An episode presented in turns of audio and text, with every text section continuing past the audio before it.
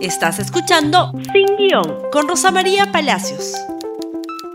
Muy, muy buenos días y bueno, buena semana nuevamente y feliz día del trabajo a todos los que han gozado del feriado ayer y a todos los que gozan del feriado de hoy. Y hoy día vamos a empezar el programa hablando de el gobierno del plagio. Parece increíble, pero de nuevo vamos a hablar de plagios, de plagios en trabajos universitarios, en tesis. En esta oportunidad se trata de una información que llega a través del el programa Panorama. El presidente de la República y su esposa eh, escribieron conjuntamente como equipo la tesis de maestría ante la Universidad César Vallejo.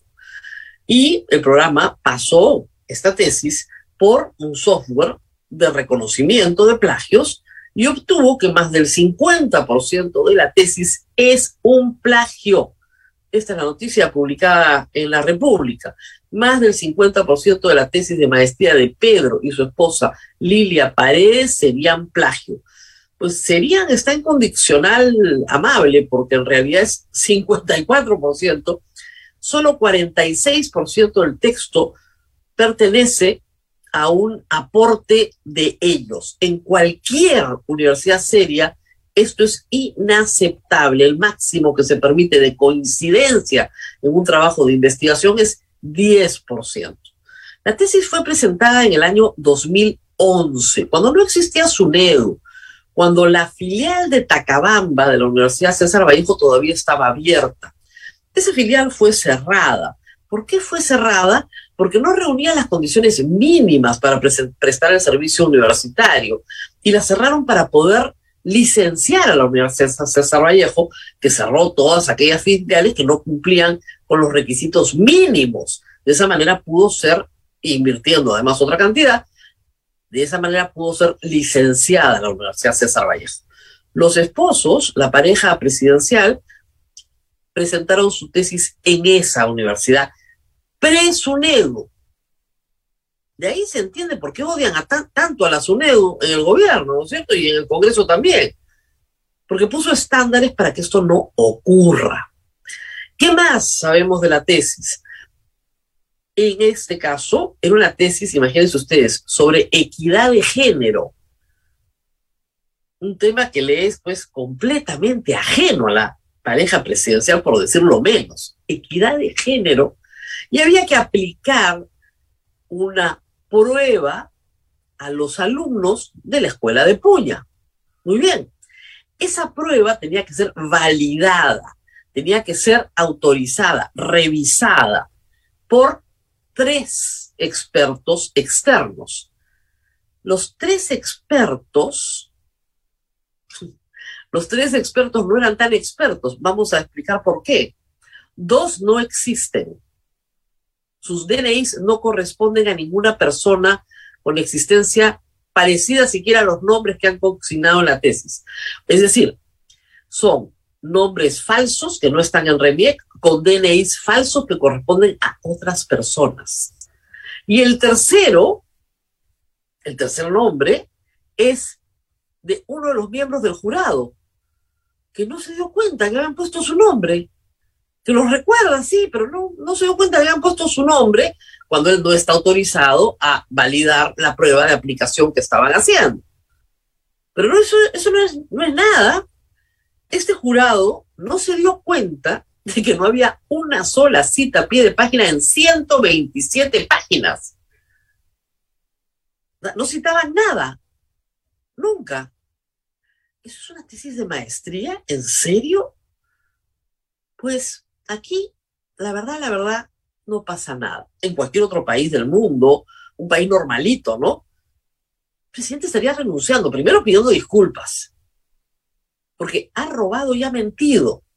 El plagio implica robar y mentir, las dos cosas. Robas propiedad intelectual, mientes sobre su autoría y te la atribuyes a ti mismo para obtener un beneficio. Y en el Perú, por si acaso, el plagio también es delito, por si acaso es robar y es mentir. Mucho cristiano, mucho golpe de pecho, ¿no? Pero es robar y mentir. Es lo que han hecho. El 2011, cuando por supuesto, la educación universitaria era un jolgorio y podías presentar cualquier cosa. ¿Cuál era el interés del señor Pedro Castillo y su esposa de presentar esta tesis y obtener un grado de maestría? La bonificación que le dan a todos los maestros en el Perú por tener maestría. 200 soles para cada uno, un ingreso extra de 400 soles para la familia, gracias, cortesía de la Universidad César Vallejo, que tanto quiere a sus maestros. Pero este no es el único caso en el gabinete. Esto es lo increíble. Para el presidente eso no significa nada. Con razón nunca votó a los ministros que plagian. Veamos el caso de Betsy Chávez, no hay que olvidarlo. La ministra Betsy Chávez habría pagado el 49% de su tesis para obtener el título de abogada. Y ella sí hizo un trabajo de campo, hay que decirlo. Pero todas las citas se olvidó de hacerlas. No puso entre, entre comillas nada. Tiene la costumbre de no citar. Entonces, claro, presentó una tesis de 300 páginas, ¿no es cierto?, donde la mitad no las ha escrito ella. ¿Qué le pasó a la señora Betsy Chávez? Nada, sacó un comunicado diciendo que eran calumnias, que se había hecho su trabajo de campo. Pero ahí están las pruebas, ahí está el software. No, el software no sirve para nada, no existe, no, no aplica. Y el siguiente, el siguiente es el ministro de Educación. Educación. El que educa. El señor ministro de Educación, por favor, es el campeón. ¿ah? Hasta ahora tiene 70% de su tesis de doctorado plagiada. Va ganando 70%. ¿Por qué? Porque copió un documento entero del Ministerio de Educación que según él tenía que, justamente, tenía que comparar ese, comparar ese documento con una encuesta que iba a aplicar a menos de 40 profesores. Esa era su tesis doctoral. Entonces copió el íntegro del documento, copió otros autores más, todo lo copió, y luego supuestamente aplicó una encuesta a 40 profesores. Y el resultado de la encuesta es su tesis doctoral. Doctoral. Se copió hasta la dedicatoria porque era un formato de la Universidad de la Cantuta. La Universidad de la Cantuta les ponía un formato y él copiaba el formato. Entonces copiaba el formato, la dedicatoria, el agradecimiento, la carátula, el índice, todo igualito, igualito al formato. O sea, un protocolo para hacer una tesis doctoral lo tomaban al pie de la letra. Universidad la Cantuta. La tesis de la señora Betsy Chávez es de la Universidad Jorge Basadre de Tacna. ¿Y qué les ha pasado? Nada. ¿Han perdido sus títulos? No, de ninguna manera, imagínense ustedes, faltaba más. ¿Quién va a invalidar esos títulos? Ni hablar, todos son unos tromes. Eh, había una sanción social, social, siquiera, académica cero. Social, poca, ¿no? Entre las cosas de las cuales uno critica al gobierno no está esa.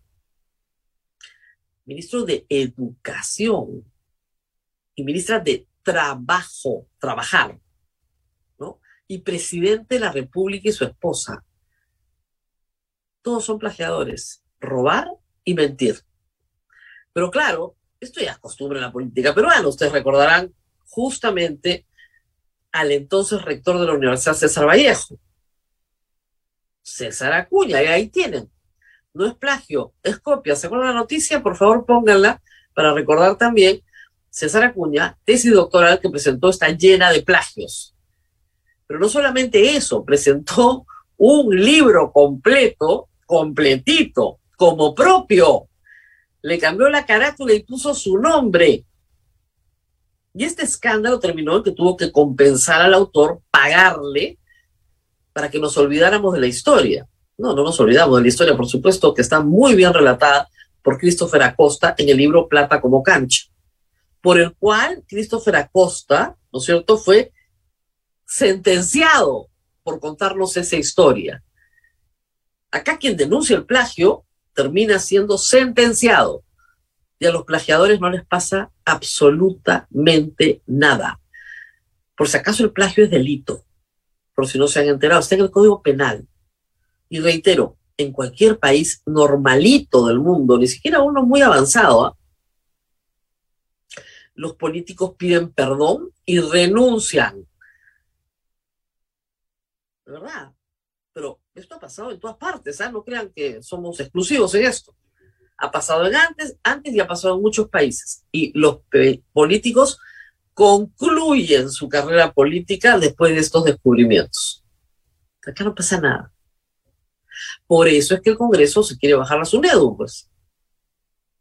Porque cuando se ha comenzado a poner orden, claro, ¿para qué? Si todos nos mentimos, si todos decimos que investigamos cuando no investigamos nada. Y ese es el presidente de la República y ese es su gabinete. Y el Congreso no hace nada al respecto. ¿Ha sido censurada la ministra Betsy Chávez? ¿Ha sido censurado el ministro de Educación? No. No. ¿Para qué? Total. Esto puede terminar como cuando el ministro de Educación dijo, bueno, que me traigan la tesis de Sol Carreño. Después se tuvo que retractar, ¿no? Porque estén seguros que la tesis de Sol Carreño no se va a aparecer en absoluto. Más son tesis de bachillerato que en esa época teníamos que hacer, ahora es automático. Este no va a tener, pues, ningún problema parecido al del señor Rosendo Serra. Pero esa es la defensa. Y así estamos todos los días. Es un escándalo diferente. ¿Hasta cuándo? El proyecto de adelanto de elecciones ya está sobre la mesa. Susel Paredes ha hecho suyo el proyecto presentado y luego las firmas retiradas de Pasión Dávila, congresista de Perú Libre. También está el de Digna Calle. Por lo menos hay tres proyectos sobre la mesa, uno sin firmas, pero están ahí el Congreso no quiere censurar ministros, bueno, que comience a discutir en el adelanto de elecciones y que se haga respetar un poquito, ¿no?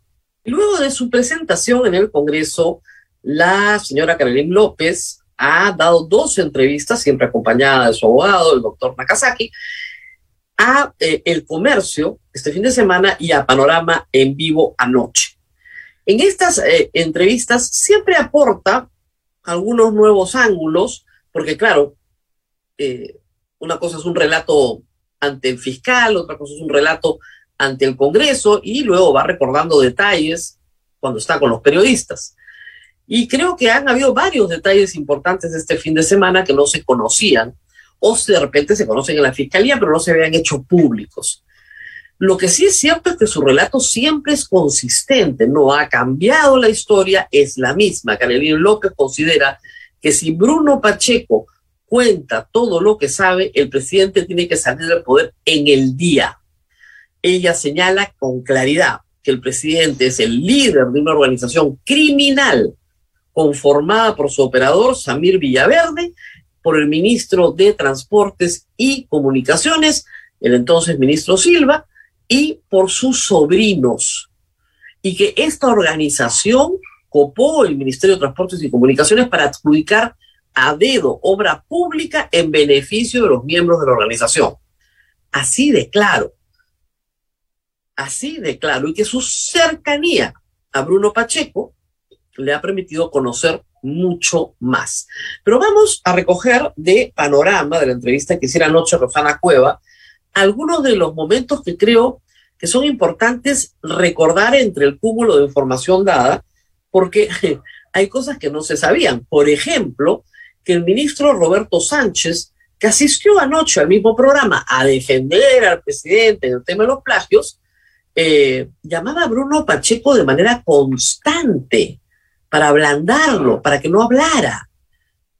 Roberto Sánchez inmediatamente lanzó un tuit diciendo que la iba a denunciar y Carolín López no solamente no rectificó, ratificó lo que había dicho, por supuesto, y que pedía geolocalización del señor y intervención de su aparato telefónico para que se constatara que había llamado en repetidas oportunidades a Bruno Pacheco. Escuchemos, por favor. Recuerdo perfectamente las, las llamadas, claro que he sido cercana y también recuerdo, y es parte de lo que se tiene que corroborar, las llamadas que le hacía Bruno Pacheco para que no, para que no hablara, para que se callara. El, ministro Roberto Ramírez, Roberto, Roberto, perdón, Roberto este, Sánchez. llamaba a Bruno Pacheco. Claro que sí Todas las noches, muy preocupado, pero ahora entiendo por qué psicólogo, creo que ha dicho, seguramente estaba tratando de eh, psicológicamente manejarlo, ¿no? Y que lo llamaba todas las noches para decirle cálmate, todo va a ir bien, no va a pasar que él estaba en la en muy enterado de lo que pasaba en la comisión de fiscalización y no iba a pasar nada con el tema de los generales. Me lo recuerdo perfectamente también. Y en este caso no es que te lo contaron, tú estabas ahí cuando recibía las llamadas. Bruno estaba casi todas las noches después de que él salió de, de Palacio conmigo buscando su salida legal, buscando apoyo legal. Sí, parece ser que en la noche, después de trabajar, Bruno Pacheco iba donde Karelín y estaban juntos y ella digamos, se ha ganado con todas estas conversaciones. Esto fue lo que dijo sobre Samir Villaverde, a quien le teme porque cree que la puede matar a ella o a algún miembro de su familia. Escuchemos. Es que ellos lo habían llevado con el ministro Silva. El presidente dio la orden para que Samir sea el operador, aquel que disponga quiénes iban a ser, quiénes iban a ser los. Su operador. Claro, a quien que, que disponga quiénes. Él llevaba los currículos de quiénes serían los. Samir disponía quiénes iban a tener cargos gerenciales y, de, cargos gerenciales. Y esto también, así el ministro y aquellos que salen como el abogado y todo este tipo de gente llegada al gobierno a decir que lo que digo son dichos, no. Todo lo que he dicho desde el primer momento en que he declarado se ha venido corroborando porque no miento y no le tengo miedo al presidente, no le tengo miedo a ningún mensaje que quiera llegar por... Estoy amenazada de muerte, sin embargo estoy aquí. Y lo voy a culpar de cualquier cosa que me pase a él directamente. ¿Al presidente de la República? Al presidente de la República, obviamente. Es decir, si le pasa algo a Carolina López, el responsable es el presidente de la República, así lo ha señalado. Ella cuenta actualmente con protección policial. Y sobre la tesis, porque venía escuchando probablemente el reportaje que pasaba Panorama, agregó algo más. Bruno Pacheco sabía que la tesis no había sido obtenida de una forma legal. Vean. ¿Por qué ha mencionado la palabra tesis ahorita? Fue una de las cosas que he, este, he declarado porque fue una de las cosas que se atribuyó eh, en ese momento Bruno ¿Qué, se atribuyó? Se atribuyó de, e, el hecho de que el presidente lo que había obtenido de la Universidad César Vallejo no era legal. Es, fue parte de la conversación. Ese es un tema que... Que no puedo comentarte porque también es parte de la colaboración. Los puntos exactos. Y esto fue lo que también dijo Karelim sobre el Congreso. ¿Qué le dijo Bruno Pacheco? Que el presidente dijo claramente que no muy ligero lo dijo, es no me preocupa el Congreso porque yo lo cierro y punto. Así le dijo. por supuesto, también lo dijo. Lo cierro y punto. Querían por todos lados darle la tranquilidad que no iba a pasar nada, como veo hasta el día de hoy, que no pasa nada. Ajá. ¿No? Ya. Y ahí eh, le reclama Bruno por otros hechos, de acuerdo claro, a por, por, muchos hechos que están siendo parte de mi colaboración, pero entre ellos, por ejemplo, lo que ya este se, se ha dicho abiertamente, lo de la SUNAP, lo del martillero, eh, que era un tema que lo pedía. ¿Qué es exactamente lo del martillero? ¿Qué historia es esa? Eh, es uno de los chats que envía él a la SUNAP y él le dice, como los tenía en la mano, le dice, eso yo no lo he pedido, no lo, he ¿Qué favor era ese? ¿A quién querían beneficiar? A Fermín Silva. ¿Y quién le dijo, el presidente le había pedido ayúdame a Fermín Silva? Claro, él le dijo que eso lo había pasado Fermín Silva, el tema del martillero. Entonces, era una de las cosas que, que Bruno alegaba. Carolina hace referencia a uno de los casos más sólidos que hay contra Bruno Pacheco, el caso de los chats con el entonces encargado de la SUNAT uno de los primeros casos denunciados, la razón por la cual lo sacaron del poder a Bruno Pacheco, donde hay una serie de favores donde manifiestamente hay tráfico de influencias. Y lo que dice Bruno Pacheco es, eso no era para mí, era para el presidente. Ya lo había señalado antes Carolín López, lo ha reiterado anoche, pero con total claridad. Esos favores eran para otras personas, para los amigos del presidente, para los chotanos, no para Bruno Pacheco. Y él le reclama, ¿por qué tengo que salir yo del poder si tú me has pedido que yo haga esto por ti? impresionante, la verdad, es, en fin. Y luego le mandó un mensaje a Bruno Pacheco, escuchemos. Que en sus manos está salvar el país, o sea, que no permita que sigan estas esculpas que hace el presidente en medio de, de sus mal seguidores llamados congresistas, los niños y todos aquellos que lo defiendan. Tú tienes la verdad, Bruno. Yo creo que es el momento en que la digas. La necesitamos. ¿Qué tiene Bruno Pacheco para salvar al país? Tiene muchas cosas. ¿Cómo qué? Yo creo que él en salvaguarda, así como en un momento me entregó información a mí que está siendo parte de la colaboración, él también tiene, no, no, no es que diga algo que no, que no lo sé, estoy segura porque sé que tiene las evidencias para que si él sale a la luz, el presidente no estaría un minuto más en Palacio. Y yo lo conmino a que lo haga. ¿Dónde está Bruno Pacheco? Esa es una gran pregunta. Según Carolín López, estando el presidente contra las cuerdas, está protegiéndolo directamente. Eso también es un delito, por si acaso, se llama, ¿no es cierto?, encubrimiento personal. Cuando se saca a una persona del el ámbito de la persecución, de la justicia, eso se llama encubrimiento. Cuando es una persona, se llama encubrimiento personal. También es delito, por si acaso. Hoy no tenemos tiempo de otra denuncia importante de Cuarto Poder respecto del ministro eh, Prado Palomino, que también, aunque lo niega todo, parece haber sido muy afecto a la niñez, ¿no? A los niños de Acción Popular, vaya que le hacía favores, nombrándolos en diferentes puestos en su ministerio. Vamos a volver sobre eso, porque va a ser importante en la búsqueda de los 66 votos para el adelanto de elecciones. Está claro que esa es la única salida que hay hoy sobre la mesa y va a estar perfectamente claro quiénes tienen intereses y quiénes no. Pero no puedo despedirme esta, esta mañana sin agradecer a Tito Silva.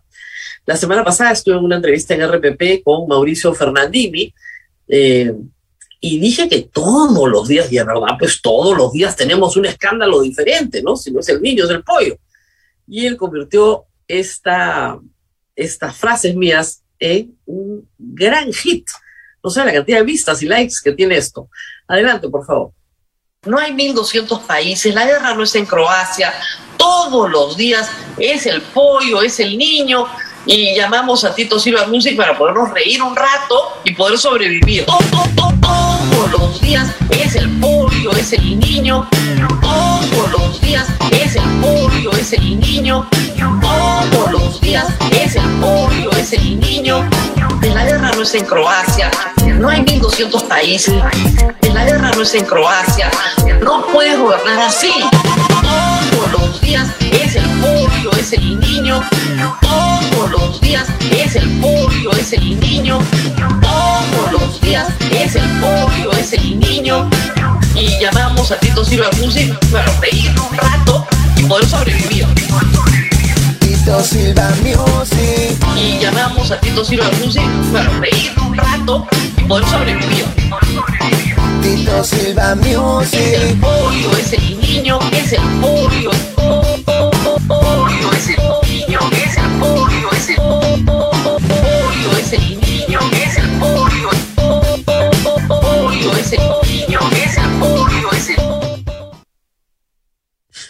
Muchísimas gracias a Tito Silva y la verdad gracias por todas las risas.